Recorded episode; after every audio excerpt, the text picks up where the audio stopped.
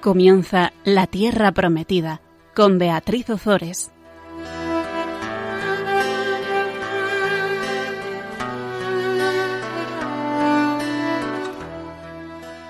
Queridos oyentes de Radio María, aquí estamos con todos vosotros un miércoles más compartiendo la palabra de Dios. Hola Bea, ¿cómo estás? Hola Beatriz, muy bien. Aquí tenemos a Beatriz Fernández de Mesa ayudándonos a compartir la palabra de Dios. Bueno, Bea, si te parece, vamos a, a pedirle a la Virgen que nos, que nos ayude a hacer este programa y comenzamos. Me parece fenomenal. Venga, vamos a rezar. Bendita sea tu pureza y, eternamente lo sea, pues, pues todo un Dios se recrea en tan graciosa belleza. A ti, celestial princesa, Virgen Sagrada María, yo te ofrezco en este día alma, vida y corazón. Mírame con compasión, no me dejes, Madre mía. Amén. Pues vamos a ver, tenemos un pequeño problemilla, pero que ojalá todos los problemas fueran así porque tiene solución. El otro día me escribía uno de vosotros y me decía buenas tardes. Termina el programa del día 21 de abril anunciando dos escenas. Continuará puntos suspensivos y comienza el programa del día 5 de mayo y se habla de otra cosa. ¿Qué ha pasado con esas escenas? ¿Se han perdido las escenas segunda y tercera? ¿O se ha perdido un podcast entero? Bueno, pues desde aquí le damos las gracias a nuestro oyente por, por habernos escrito, sobre todo que, seguro que un montón de gente nos ha dado cuenta, por lo cual es un gusto tener oyentes que, que están atentos. ¿Qué pasó? Pues pasó lo siguiente, que ha sido todo culpa mía porque se me olvidó. Después de dos semanas creí que había terminado el programa y no lo había terminado. Así que yo había pensado hacer una cosa. En vez de continuar ahora, vamos a terminar ese programa, que no es el programa anterior, sino que es el programa del 21 de abril. Vamos a ponernos en situación porque estábamos hablando de una parábola preciosa y si nos sobra tiempo, os voy a dar a todos una sorpresa. Así que vamos con ello. Estábamos hablando en ese programa de hace un mes del regreso de Absalón a Jerusalén. Absalón, recordemos que es hijo de David. Acababa de morir su hermano Amón, que era el heredero legítimo, por lo cual ahora el, heredero legítimo después de la muerte de Amón es Absalón. Absalón, según la ley, debía ser asesinado. ¿Por qué? Porque había matado a su hermano Amón. Recordemos que Absalón estaba, estaba de esquileo, eso lo habíamos visto en, ese, en ese programa, que había invitado al esquileo al rey David y a todos sus hijos, y que el rey David, bueno, finalmente no fue, pero sí fueron todos sus hijos. ¿Y qué hizo Absalón? Absalón ordenó a sus servidores que cuando su hermano Amón estuviera borracho, que acabasen con su vida. ¿Qué ocurrió? Que una vez que murió Amón, Absalón había huido a Gesur, donde esperaba el momento propicio para regresar junto a su padre David y para hacerse con el trono. Bueno, pues estábamos hablando de, todo esto y decíamos que íbamos a contar y empezamos a contarlo en ese, en ese programa, el relato del perdón de David a su hijo Absalón, que constaba de tres escenas. David estaba muy enfadado, bueno, obviamente, claro, con Absalón porque había matado a su primogénito, a su hermano, a Amón. Y David no quería, bajo ningún concepto, que su hijo Absalón volviera a Jerusalén, sobre todo porque David como padre sabía perfectamente que Absalón lo que quería era hacerse con el trono y no quería no, no, estaba realmente arrepentido. Bueno, decíamos que el relato del, del perdón, del perdón de, de, David a su hijo Absalón, constaba de tres escenas. La primera escena abarca los versículos del 1 al 7 del capítulo 14 del segundo libro de Samuel. Y esta escena la vimos en el programa del 21 de abril. Pero vamos a pedirle a Bea que vuelva a leerla para que nos pongamos en, en situación. Joab hijo de Seruyá, supo que el corazón del rey estaba contra Absalón. Así que envió a unos a Tecoa para que trajeran de allí a una mujer sabia, a la que le dio este encargo. Finge que estás en duelo. Ponte vestidos de duelo. No te perfumes con óleo para que parezcas una mujer que llora por su difunto desde hace tiempo. Y preséntate así ante el rey, diciéndole estas palabras. Y Joab le fue indicando lo que debía decir. Vino, pues, donde el rey la mujer de Tecoa, se postró rostro en tierra ante él y le dijo Sálvame, mi rey. Él le contestó ¿Qué problema tienes? Ella le dijo Ay, soy una mujer viuda. Mi marido ha muerto. Tu sierva tenía dos hijos que riñeron en el campo, y nadie pudo intervenir para separarlos. Uno de ellos hirió a su hermano y lo mató. Y ahora toda la familia se encara contra tu sierva diciendo Entréganos al asesino de su hermano, para que, vengando al hermano muerto, lo matemos. Así haremos desaparecer al enemigo. Pero sólo van a conseguir apagar la brasa que me queda y dejar a mi marido sin apellido y sin descendiente sobre la tierra. Bueno, pues en ese programa habíamos comentado cómo la estrategia de Joab, Joab era, diríamos, la, mano derecha de, David, cómo su estrategia era fingir. Y decíamos que esta parábola se parece a la que hace tiempo Natán, el profeta Natán, le había contado al rey David. Cuando David cometió adulterio, Natán se presentó ante él y le, le pronunció una parábola en la que David vio su pecado. Bueno, pues la diferencia, decíamos, entre el profeta Natán y esta mujer es que el profeta Natán habla con la palabra de Dios y va directo al corazón de David.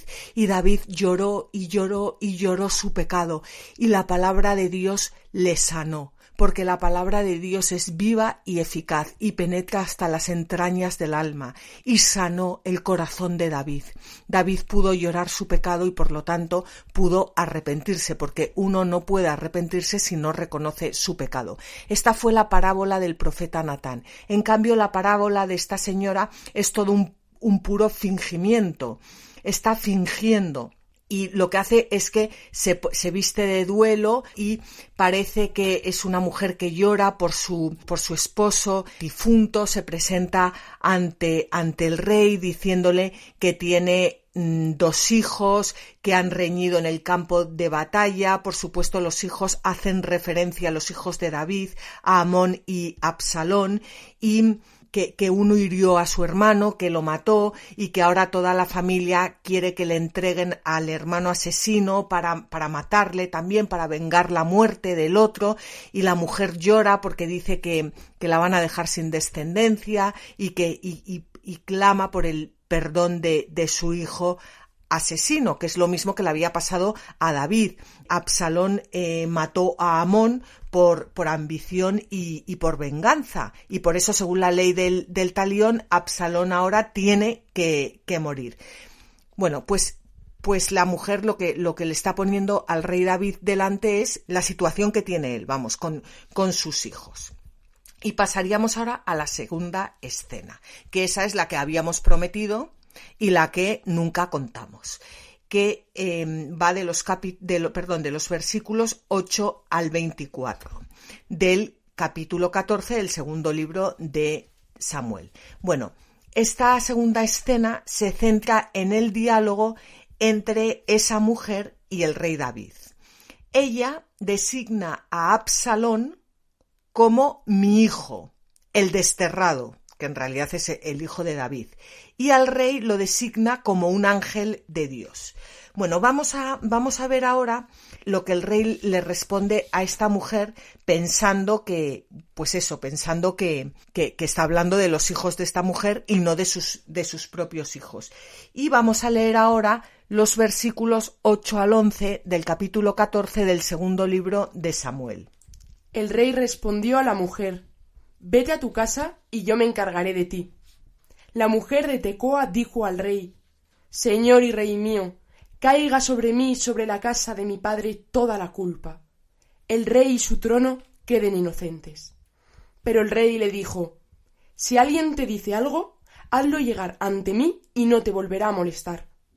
Ella repuso Que el rey invoque al Señor tu Dios para que el vengador de sangre no aumente mi desgracia, haciendo desaparecer a mi hijo. El rey le dijo Vive el Señor, que no caerá en tierra un solo cabello de tu hijo. Bueno, pues igual que aquella vez cuando el profeta Natán le hizo ver a, David como él era el que había cogido la corderilla de aquel pobre y, la había eh, sacrificado, David en ese momento dijo, el hombre que haya hecho eso reo de muerte. Y el profeta Natán le dijo, tú eres ese hombre. Pues ahora David dice, vive el Señor que no cara en tierra un solo cabello de tu hijo. O sea, en realidad se está haciendo sentencia a sí mismo, porque él tiene que vengar la muerte de su hijo Amón, matando a su hijo Absalón, y ahora él ha dictado sentencia y dice, vive el Señor que no caerá en tierra un solo cabello de tu hijo. Esto es impresionante porque lo que está haciendo la mujer es rogar al rey que imite la misericordia de Dios, que perdona a todos aquellos que tienen buena voluntad, porque, porque Dios no quiere que perezca el pecador, sino que lo que quiere es que perezca el pecado. Y de hecho, cuando, cuando Dios envía a su Hijo Jesucristo al mundo, le envía para dar muerte no a los pecadores, sino al pecado, para matar al pecado. Ezequiel, por ejemplo, dice, ¿acaso quiero yo la muerte del impío? dice el Señor, y no antes bien que se convierta de su, de su mal proceder y viva? Pues eso es lo que quiere el Señor. O sea, el Señor no quiere que, se, que, que porque una persona peque se muera, no quiere la muerte del pecador, lo que quiere es la muerte del pecado. Eso no sé si se entiende bien, Bea. Sí, se entiende muy bien. De hecho, es verdad que el mismo Jesucristo lo dijo, yo no he venido a juzgar al mundo, sino a salvarlo. Entonces, eh, sí, creo que, esta es un poco la idea. Y también mientras hablabas, estaba pensando lo fácil que, nos es tantas veces opinar sobre la vida de todo el mundo menos de la nuestra. Qué fácil es ver el corazón de los hombres, que, que, que en realidad generalmente cuando juzgamos no acertamos nunca, y, y qué difícil es ponernos delante de nuestro corazón y decir, oye, ¿qué es lo que hay que cambiar? Claro, efectivamente. Pero fíjate cómo, cómo aquí lo que se hace es poner el, el pecado delante del, de nuestro corazón para que podamos ver el pecado, juzgar el pecado y así ya ese juicio recaiga sobre nosotros mismos. Y, aquí así hace David, dice, ni un cabello del hijo de esta señora caerá, pero eh, la parábola aplicada a su situación significa que ni un cabello de, de su hijo Absalón caerá. Mira, vamos a leer, vea si te parece, un comentario de Juan Casiano que nos habla de, de esto que estábamos hablando ahora, de, de, cómo la voluntad de Dios permanece inmutable y la voluntad de Dios es no que muera el pecador, sino acabar con el pecado. Dios no ha creado al hombre para morir, sino para que viva eternamente. Esta voluntad divina permanece inmutable. Cuando el Señor ve formarse en nosotros una chispa de buena voluntad, o cuando la chispa la suscita Él mismo a pesar de la dureza de nuestro corazón, su bondad está siempre atentamente preocupada. Él la robustece, le da fuerza, la hace crecer con su inspiración. En efecto, él quiere que todos los hombres se salven y lleguen al conocimiento de la verdad, porque, como dice el Divino Maestro, no es voluntad de vuestro Padre que está en los cielos que se pierda ni uno solo de estos pequeños. E igualmente, Dios no quiere que nadie perezca, sino que piensa y le da vueltas para que no perezca nadie que se haya alejado.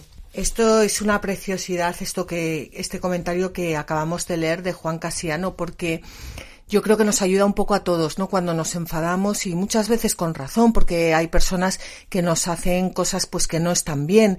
es muy fácil criticar, es muy fácil juzgar, pero tenemos que mirar mucho más por encima de todo esto y pensar que Dios ama a esas personas que nos han hecho daño igual, bueno, igual o más o menos, porque a cada persona la ama de una forma distinta, pero de la misma forma que a nosotros y que y que, y que Dios quiere que todas esas personas se salven y lleguen al conocimiento de la verdad, igual que quiere que nosotros nos salvemos y lleguemos al conocimiento de la verdad. Por eso es muy importante siempre tener nuestra, nuestra mirada puesta en, en nuestro Señor Jesucristo. Y también eh, me recuerda la parábola que el mismo Jesucristo nos enseñó de la oveja perdida, que, que tiene 99 ovejas y se pierde una, y él va a buscar a esa oveja, que es la oveja eh, pecadora. Y es que es capaz de dejar a las 99 por ir a buscar a esa oveja que podríamos, a nivel de, del mundo, pues pensar que, pues que para qué va a perder su tiempo, ¿no? Sin embargo, el Señor no quiere realmente que se pierda, pero ni una sola oveja. No, nosotros por lo general lo que hacemos es ir a buscar a la oveja y echarle una bronca y decirle que es tonta por haberse perdido, que la, sea la última vez, que, en fin. Bueno, pues vamos a ver lo que responde la mujer al rey David cuando el rey David dicta sentencia y dice, vive el Señor que no caerá en tierra un solo cabello de tu hijo. La mujer repuso, permite a tu sierva decir todavía una palabra, mi señor. Él dijo, habla. Entonces la mujer respondió ¿Por qué has pensado tales cosas en contra del pueblo de Dios? Por las palabras que ahora ha pronunciado, el rey se hace culpable al no permitir que vuelva el que tiene desterrado. Todos hemos de morir. Somos como el agua que se derrama en la tierra y no puede recogerse de nuevo, porque Dios no va a devolver la vida. Piensa el rey la manera de que el desterrado no siga lejos. En verdad, He venido a decir al rey todo esto porque el pueblo me ha apremiado y tu sierva ha pensado. Hablaré al rey. Quizás él atienda los ruegos de su sierva. El rey escuchará a su sierva y la librará de la mano del que hoy pretende hacernos desaparecer de la heredad de Dios a mí y a mi hijo. Y tu sierva dijo para sí que la palabra del rey, mi señor, traiga la serenidad. El rey, mi señor, es como un ángel de Dios que sabe discernir el bien del mal. Que el Señor, tu Dios, esté contigo. Bueno, pues esto es lo que le, le, dice la señora esta al rey David. Por las palabras que ahora ha pronunciado, el rey se hace culpable al no permitir que vuelva el que tiene desterrado, es decir, su hijo Absalón. Hay que tener mucho cuidado con lo que se dice, porque muchas veces eh, ocurre esto de lo que estábamos hablando antes, que es que juzgamos a los demás y en realidad esos juicios son muy fáciles de hacer con respecto a los demás, pero jamás los haríamos con nosotros mismos. Y los juicios con los que juzgamos a los demás recaen luego sobre nuestras espaldas. Pues esto es lo que, lo que, lo que dice la, la señora. O sea, lo que ha, ha, dicho esta señora le ha abierto los ojos al, al, rey David, le ha hecho ver que esos dos hijos, eh, esos dos hijos que decía que eran de ella, en realidad estaba, hacían referencia al rey David y que lo que le pide es serenidad al rey y lo que le pide es que actúe en nombre de Dios y que perdone a su hijo Absalón. Y vamos a ver lo que el rey David responde a la mujer. El rey respondió a la mujer No me ocultes nada de lo que voy a preguntarte. La mujer contestó Hable mi señor el rey. Dijo el rey ¿No está la mano de Joab contigo en todo esto?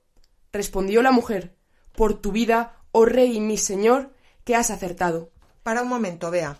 Es que mientras estás leyendo esto, me ha venido a la mente, decíamos al principio del programa que la diferencia entre la profecía del rey Natán cuando David comete adulterio con Betsabé y Natán le, pone su pecado enfrente de él para que lo vea y cómo David se arrepiente. Y en cambio aquí David no se pone a llorar como, como lloró con el profeta Natán porque comprendió el daño que le había hecho al Señor. Aquí, detrás de todo esto, más que Dios está el listo de Joab. O sea, es una estrategia de un hombre para que David perdone a su hijo. No es una estrategia de Dios para que David llore su pecado. No sé si se entiende bien la diferencia. Sí, creo que se entiende perfectamente, ¿no? O sea, quién está eh, llevando a cabo esos, bueno, más que llevando a cabo, ¿con qué fin? No sé, eh, ¿quién es el autor de esos planes? Y fíjate que la mujer, o sea, no lo oculta, le dice, por tu vida, oh rey, mi señor, que has acertado. En lo que dices no hay error ni a derecha ni a izquierda. Tu siervo Joab es quien me ha dado instrucciones y ha puesto en la boca de tu sierva todas estas palabras. O sea, tal cual. Eh, ha sido, he fingido, no se ha muerto mi esposo, ni siquiera sabemos si estaba casada, eh, no tengo dos hijos, no se ha muerto uno de ellos. Ha sido tu siervo Joab el que me, me ha hecho fingir y el que me, me ha hecho decirte todas estas cosas, en vez de decírtelas a la cara, podríamos decir, ¿no? Hmm. Sí, y también estaba pensando de, sobre esto y me venía a la cabeza que la idea de una palabra tuya bastará para sanarme. Y es cierto que cuando, lo que decías antes, cuando Dios habla es que traspasa el corazón, lo toca, lo, transforma. Y en cambio, cuando yo creo que, bueno, yo lo he hecho, ¿no? Pues lo de lo típico de que das el típico discursito para que alguien cambie, pues realmente, claro, eso, mm, pues lo que le ha pasado a David, que se queda pues igual, ¿no? Y, y, es una, no sé, una preciosidad como Dios también tiene para cada alma sus tiempos. Sí, desde luego. Y como muchas veces nosotros no queremos ni, ni ponernos delante de nuestro pecado ni, ni acoger la misericordia de Dios, porque es más fácil culpar a los demás. Y sobre todo hoy en día. Y fíjate lo que le dice ella, ¿eh? le dice, tu siervo Joab es quien me ha dado instrucciones y ha puesto en la boca de tu sierva todas estas palabras para no enfrentarse con este caso, tu siervo Joab ha hecho todo esto. Es decir, para, para no tener que dar la cara a él, me ha mandado a mí. Claro, es que lo que no viene de la palabra de Dios, ¿de quién viene? Pues como mucho, o sea, como, como del de al lado, por no decir otra cosa. Bueno, pues sigue leyendo lo que le dice esta señora al rey David. Pero mi señor tiene sabiduría como la de un ángel de Dios y sabe todo lo que sucede en la tierra. Entonces el rey dijo a Joab Bien, voy a actuar según la palabra dada. Vete y trae al joven Absalón. Joab se postró rostro en tierra, bendijo al rey y le dijo Hoy has sabido tu siervo que ha encontrado gracia a tus ojos, señor y rey mío, pues el rey ha cumplido lo que tu siervo había pedido. Se levantó Joab y se dirigió a Gesur para traer a Absalón a Jerusalén. Pero el rey dijo que regrese a su casa, pues no debe ver mi rostro. Así Absalón regresó a su casa sin ver el rostro del rey. Bueno, pues aquí se acabaría la segunda escena.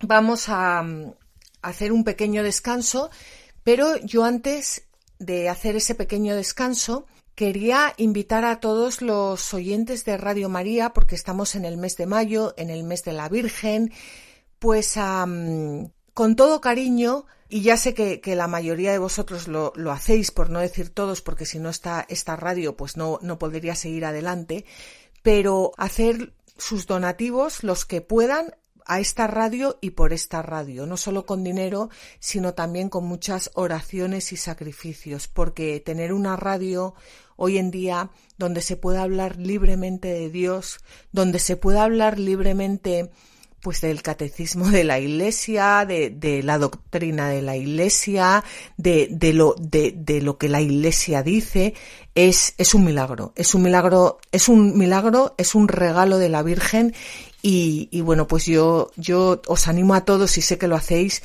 a que, a que apoyéis esta radio con, con vuestras oraciones y, y bueno, y con lo que, con lo que podáis. Y en nombre de Radio María, pues, qué más que, qué menos, perdón, que, que daros mm, las gracias y también de parte de, de la Virgen, que es la señora de, de esta casa.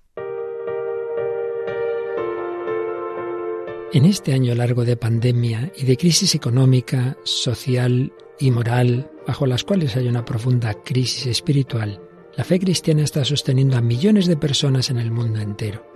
Así lo estamos experimentando en todas las emisoras de Radio María presentes en 80 naciones, cuyos oyentes están agradeciendo más que nunca la ayuda recibida a través de sus ondas, que han dado sentido a sus sufrimientos, alentado su oración y confianza, y promovido su caridad hacia los más necesitados. Por ello, en este mes de mayo, unidos en cenáculo en torno a María, os invitamos a intensificar vuestra oración al Espíritu Santo, a hablar a muchos de esta radio y a contribuir con vuestros donativos, por pequeños que sean, a extender Radio María en España y en el mundo, especialmente en las naciones más necesitadas, a las que dedicamos nuestra maratón misionera bajo el lema Testigos de Esperanza. Así pondrás tu granito de arena para que todo hombre reciba el anuncio que proclamaba el Papa Francisco en la solemnidad de Pascua. El Señor nos precede siempre, en la cruz del sufrimiento y de la muerte, así como en la gloria de una vida que resurge, de una historia que cambia, de una esperanza que renace. Puedes informarte de cómo colaborar llamando al 91 822 8010 entrando en nuestra página web radiomaria.es. Seamos con Radio María testigos de esperanza.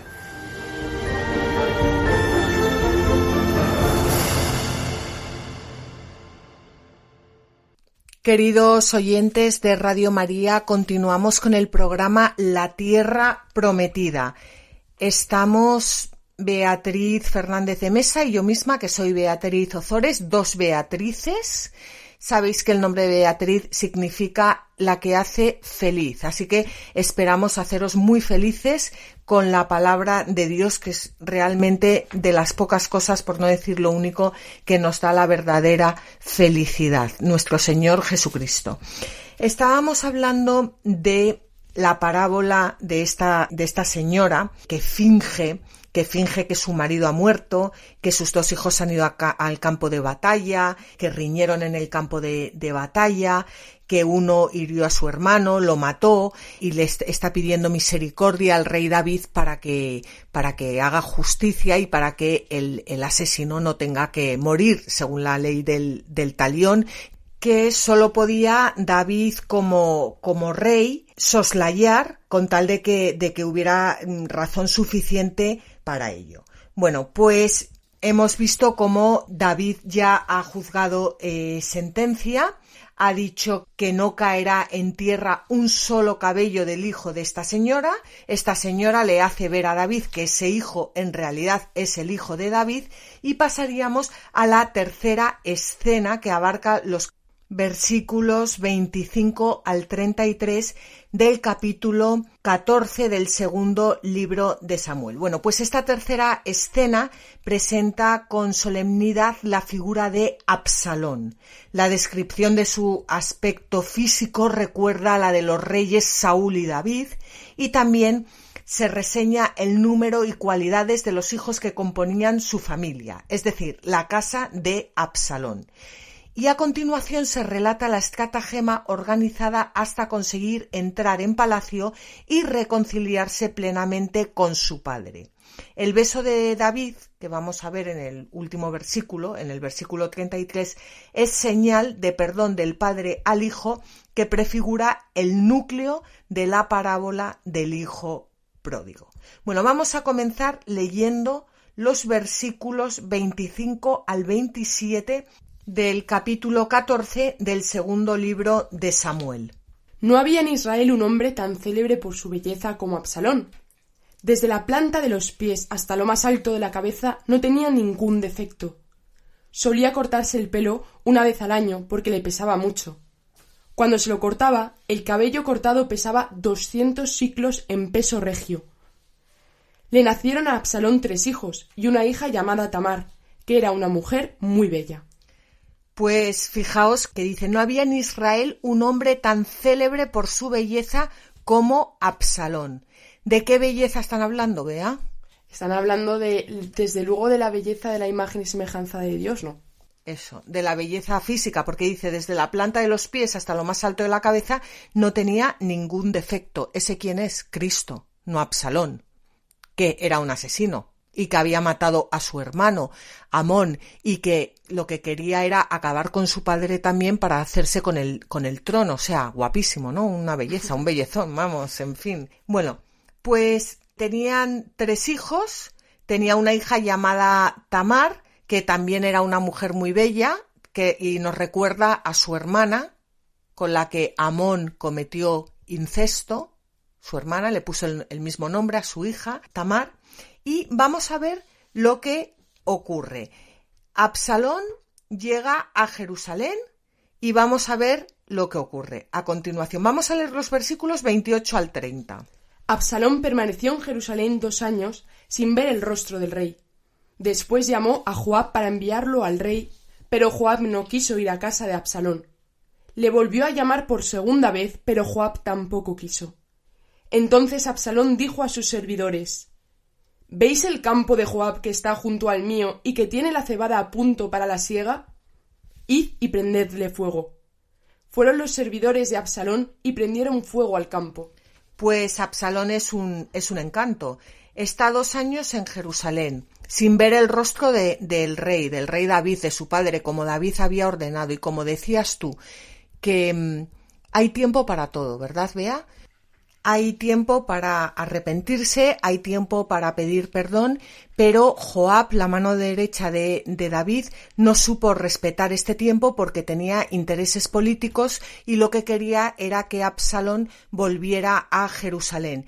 Claro, Absalón volvió a Jerusalén, consiguió que el rey David le perdonara, pero David, como padre, sabía perfectamente que Absalón no estaba arrepentido de haber matado a su hermano, de haberle asesinado, y que lo que quería era quitarse a su padre de en medio y subir al trono. Bueno, Absalón hemos visto que desde luego era una joyita. Intenta hablar con su padre y su padre no le recibe. ¿Qué hace al final? Pues para que Joab consiga que su padre le reciba, va y prende fuego a su campo. Una joya, ¿no vea? Una joya, vamos. Como el niño con la rabieta de si tú no me atiendes, yo voy a hacer que me atiendas. Es un poco, yo creo que, con perdón, ¿eh? pero, pero, pero la política que estamos viviendo estos últimos años. De tú a mí me recibes porque me da la gana, yo tengo derechos, si tú no me recibes yo te insulto, yo quemo tu campo, yo quemo tu casa y lo que importa soy yo y, y, a ver a cuántos me tengo que cargar para llegar yo al poder. Mm, la historia se repite. Y también un poco hace repercusión ahora que lo dices a la educación que se puede dar a los hijos. Porque cuántas veces nos centramos en que nuestros hijos sean muy bellos por fuera y les damos de todo, todos los caprichos que consideramos que son pues lo, ideal en el mundo para que tengan éxito, para que tengan el mejor trabajo, la fama, y sin embargo estamos construyendo absalones, o sea, a verdaderos, con perdón, monstruos, porque la, belleza eh, real está en, la, está en la virtud, está en la semejanza con Cristo, y ahí están las perlas. Desde luego. Bueno, pues aquí la joyita está de Joab, que quiso que volviera Absalón, el que le acaba de, prender todo, todo su campo, pues se enfada, claro, y vamos a ver cómo Joab va a casa de Absalón. Vamos a leer, si te parece, vea los versículos 31 al 33. Entonces Joab se levantó, vino a casa de Absalón y le dijo ¿Por qué tus siervos han prendido fuego a mi campo? Absalón le respondió Mira, te he mandado venir porque quiero enviarte al rey para que le digas ¿Para qué he de venir a Gesur? Habría sido mejor quedarme allí. Ahora necesito ver el rostro del rey, y, si hay alguna culpa en mí, que me haga morir. Joab se presentó al rey y se lo comunicó. Entonces el rey llamó a Absalón, que entró y cayendo rostro en tierra se postró ante él y el rey le besó. El rey le besó, pero Absalón no estaba, no estaba arrepentido, sino que simplemente planeaba su subida al, al trono. Y fíjate cómo Absalón juega con, con, fuego, porque dice, ahora necesito ver el rostro del rey y si hay alguna culpa en mí, que me haga morir. Él sabe perfectamente que hay culpa en él. Pero ¿cuántas veces nosotros también nos excusamos porque sabemos que el que, el que está al lado no nos va a hacer pagar realmente como nos merecemos? Y en vez de decir, tengo a una persona al lado que no me va a dar lo que yo me merezco, decimos, no tenemos culpa de nada. Totalmente. Realmente lo que pasa es que jugamos con la misericordia de, Dios en los otros muchas veces, pues porque los otros también están participando, participando de esa misericordia y no te dan lo que, les gustaría darte. bueno, entonces eh, también me hacía pensar como que también está la justicia de Dios, es decir, eh, el día de mañana en el cielo, quién sabe si Absalón es que Dios le pedirá también cuentas Hombre, claro. Hombre, claro, pero muchas veces actuamos como si Dios luego no nos fuera a pedir cuentas de nuestra vida. Y Dios es que tiene los ojos que todo lo ven. No se le escapa una. Yo me imagino la muerte como porque, o sea, muchas veces te dicen, es que el día que te mueras, el Señor te va a juzgar. Bueno, yo no digo que no te vaya a juzgar, y sobre todo que lo dice la Iglesia, pero, pero mm, también nosotros entendemos muchas veces como queremos. Yo, yo no creo que el Señor se vaya a sentar ahí y vaya a empezar. Y tal día hiciste tal cosa, y el otro día hiciste la otra, y el otro tal, sino que lo que nos va a pasar es que al morirnos nos vamos a encontrar de cara con la verdad, con la verdad con mayúscula. Y esa verdad, ese, esa belleza, ese rostro tan, tan bello que derrama miel de, sus labios, que es la palabra, es nuestro, nuestro amado, el, el amado Jesucristo, nuestro Señor Jesucristo, nos va a mirar. Y solo con, con esa mirada, y solo con verle a Él, y solo con ponernos delante de Él, vamos a ser nosotros mismos los que vamos a entender lo que hemos hecho a lo largo de nuestra vida y las consecuencias de nuestros actos. Es que Él no va a tener ni, ni que abrir la boca, absolutamente nada. Solo con verle a Él nos va a quemar de tal forma ese, ese, ese sol, esa pureza, esa verdad, esa belleza que nos va a desnudar por completo el alma y todas nuestras acciones que nos vamos a poner delante de, de, de Él. Totalmente. Como le ocurrió a David con el profeta Natán, o como le ocurrió al santo cura de Ars cuando le pidió a nuestro Señor Jesucristo que le dejara ver sus pecados y casi se muere el santo cura de Ars, o sea, imagínate nosotras. ¿Y qué, y qué hizo, qué hizo el Señor? ¿Tú qué te crees? ¿Que, que, se puso delante del cura de Ars y empezó el 25 de mayo a las 12 de la mañana eh, se te olvidó rezar el ángelus? Pues no. Simplemente se, le, se pondría delante del santo cura de Ars y, y, él vería su vida reflejada a la luz de, de, de, esa belleza. Y creo que estuvo tres semanas, pero vamos, eso no voy a decir con una depresión, porque, porque no, vamos, que, que no se podía levantar de la cama. Eso el santo cura de Ars. Bueno, a mí me pone mis pecados delante y, y, caigo fulminada, vamos, pero por eso no me los pone claro, porque, en fin. Pues esto, esto es lo que ocurre. El rey ve a su hijo Absalón y le besó, pero le besó no porque estuviera de acuerdo con los planes de Absalón de hacerse con el trono de Jerusalén, ni le besó porque le amaba como Jesucristo nos va a besar a nosotros, no porque esté de acuerdo muchas veces con nuestra forma de actuar, que por supuesto no lo está, sino porque nos ama, por pura misericordia. Y eso es lo que hace muchísimas veces. Y cuando uno ama, acaba besando a las personas que le han hecho mal, pero no quiere decir que les diga, oye, pues, pues no, pues lo entiendo que lo hicierais, no, no, no, no, no es que entiendas nada, es que les besas porque los amas. Totalmente.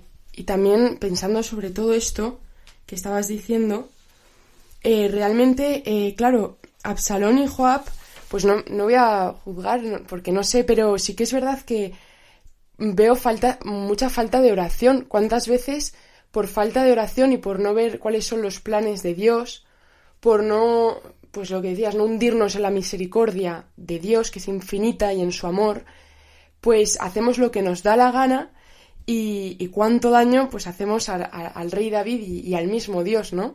Porque jugamos, como decías, con fuego. Mm, desde luego. Bueno, pues todo esto, eh, aquí ya, ya hemos terminado con esta parábola, hemos terminado con estas tres escenas de, del, del perdón de David a su hijo y como consecuencia de este perdón forzado, porque David realmente le perdona, pero, pero, que le perdone no quiere decir que David esté de acuerdo con que el niño está en Jerusalén, que eso es una estrategia de Joab. Pues ahora, eh, ¿cuál es el desenlace lógico? La rebelión de Absalón. Absalón se revela. Y la conspiración de Absalón contra su padre se va fraguando poco a poco hasta que se consolida cuando Absalón se dedica a sembrar desconfianza y descontento entre los ciudadanos. ¿Y cuando culmina? Cuando se establece en Hebrón, donde el propio David había sido consagrado rey. Y David, mientras tanto, ¿qué hace? Pues David, mientras tanto, lo que hace es sufrir en silencio la actitud injusta de su hijo, rehusando enfrentarse directamente con él porque entiende que el motivo de sus mm, desgracias es un castigo por sus pecados. David se siente culpable. David le pasa lo que nos pasa a la mayoría de nosotros. No voy a decir a todos porque, bueno, yo sé lo que me pasa a mí, que muchas veces no soy capaz de acoger el perdón de Dios y me siento culpable. Y David sigue sintiéndose culpable por el adulterio que cometió con Betsabé.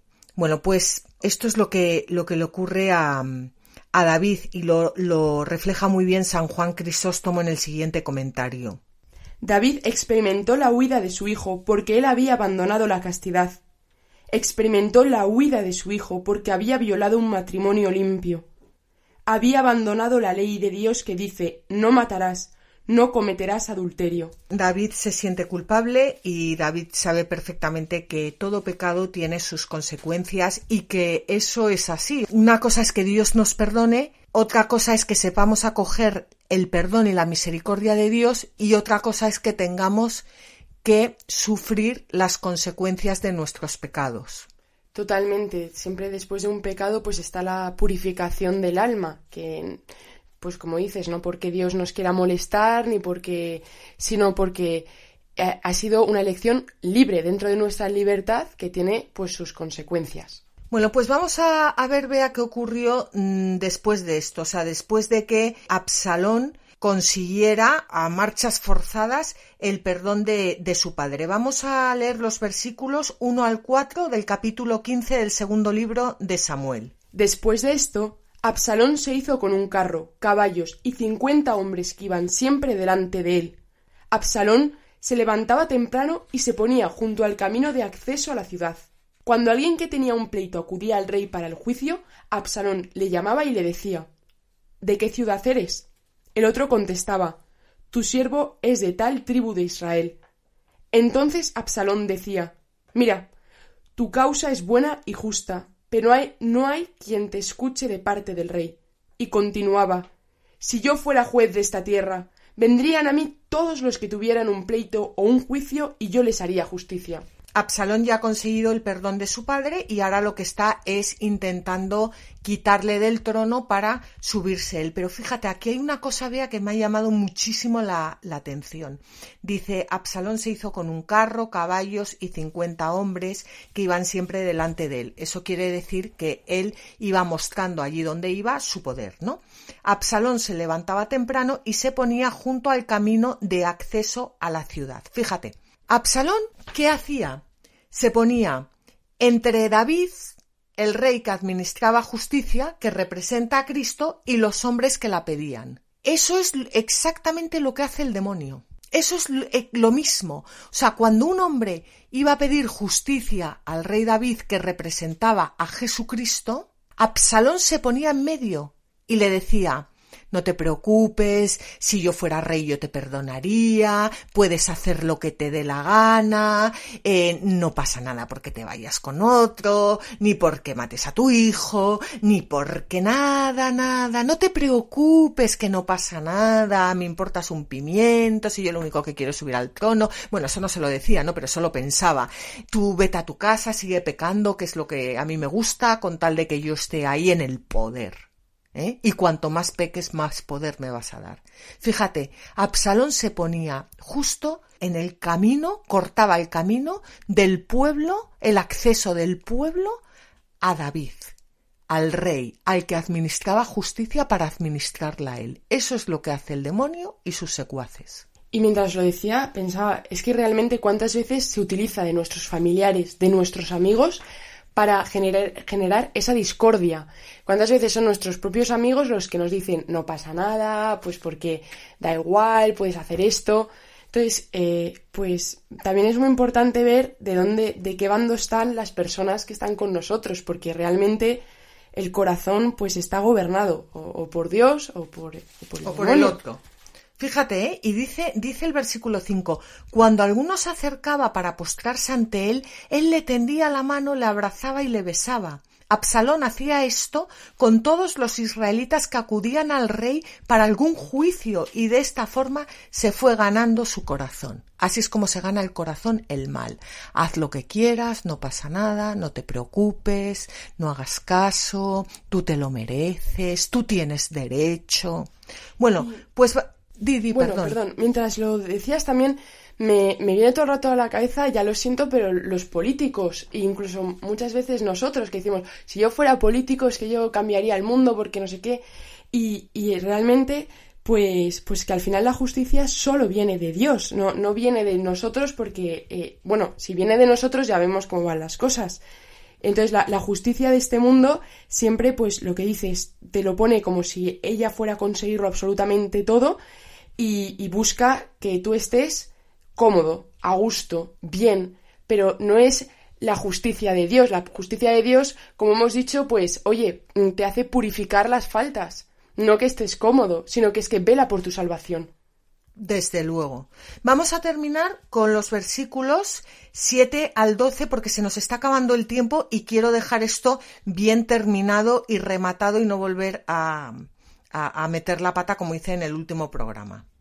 Al cabo de cuatro años, Absalón dijo al rey Permíteme ir a Hebrón a cumplir un voto que hice al Señor, pues estando en Gesur, en Aram, tu siervo hizo este voto. Si el Señor me concede volver a Jerusalén, haré una ofrenda al Señor en Hebrón. El rey le dijo Vete en paz. Él se levantó y se dirigió a Hebrón. Absalón envió mensajeros a todas las tribus de Israel, diciendo Cuando oigáis el sonido de la trompeta, decid Absalón es rey en Hebrón. Acompañaron a Absalón desde Jerusalén doscientos hombres invitados por él. Iban de buena fe, sin saber nada. Mientras ofrecía el sacrificio, Absalón mandó venir desde su ciudad de Giló a Agitofel, consejero de David. Así, la conspiración se iba consolidando y crecía el número de partidarios en torno a Absalón. Bueno, pues fíjate, Hebrón, donde nació Absalón y donde David fue proclamado rey, ciudad de los patriarcas, la primera residencia de David, pues un lugar muy apropiado para cumplir los votos del Señor. ¿Y qué hace Absalón? Pues se pone una máscara de piedad para engañar a su a su a su padre. Es que, en fin, hace todo lo contrario de lo que haría su padre, todo lo contrario. Y se va con con sus con sus sirvientes, envía a sus mensajeros por delante diciéndoles que cuando oigan el sonido de la trompeta que digan Absalón es rey de Hebrón, se autoproclama rey, es que no hay nada peor que alguien que se autoproclama rey, presidente, lo que sea la autoproclamación. Bueno, vamos a terminar el programa eh, leyendo un comentario de San Juan Crisóstomo sobre un obstáculo para la prudencia. Ciertamente, nada hay tan indispensable para la conducta como la prudencia. La prudencia no conoce un obstáculo mayor que la maldad, el vicio y la hipocresía. Absalón era un mentiroso. Ponía a todo el mundo de su parte. Fijaos hasta dónde llegaba su astucia, había dicho ¿Queréis tener un juez? Su intención era ganarse a todos. En cambio, David era una persona sin artimañas. Mirad cómo terminaron los dos. Pensad en la completa locura de Absalón, preocupado únicamente de hacer el mal a su padre y ciego en todo lo demás. Bueno, qué actual es esto, ¿verdad, Bea? Tenemos que acabar el programa que, que luego me, me, riñen en Radio María con toda la razón porque, porque, porque se me va el tiempo cuando hablo de la palabra de Dios. Y esto no puede ser en una radio. Así que, una cosa antes de despedirme. Pido perdón a todos los oyentes porque este programa en realidad es anterior al anterior programa. O sea, después de este programa viene el que ya grabamos la semana pasada de David huye de Jerusalén. ¿Qué es lo que me ha pasado? Pues me ha pasado lo siguiente, que como me, me preparo tanto los programas y los rezo tanto, me creí que había llegado hasta el final, porque porque realmente en mi corazón había llegado, porque ya me lo había preparado, ya lo había rezado y entonces, eh, pues eso es lo que eso es lo que me pasó. Lo siento muchísimo. Vamos a ver, el próximo programa será el 2 de junio y ya continuaremos con la historia de, David. Este, al principio de este programa dije que tenía una sorpresa para los oyentes, pero os la voy a dar. Si no es en el próximo programa, será en el siguiente, pero yo os voy a dar la sorpresa y no voy a necesitar que me lo recuerde nadie. Ahora nos, despedimos, os damos las gracias a todos por haber estado con nosotras. Sabéis que podéis escribirnos al mail la tierra prometida es que podéis escuchar los programas en el blog de, mm, de radio, en el podcast de Radio María o en el blog la tierra es. Podéis llamar al teléfono 91 822 8010 para pedir los programas. Y como siempre os animamos a que cojáis vuestras Biblias y no dejéis de leerlas, meditarlas y rezarlas porque en los libros sagrados el Padre que está en los cielos sale amorosamente al encuentro de sus hijos para conversar con ellos.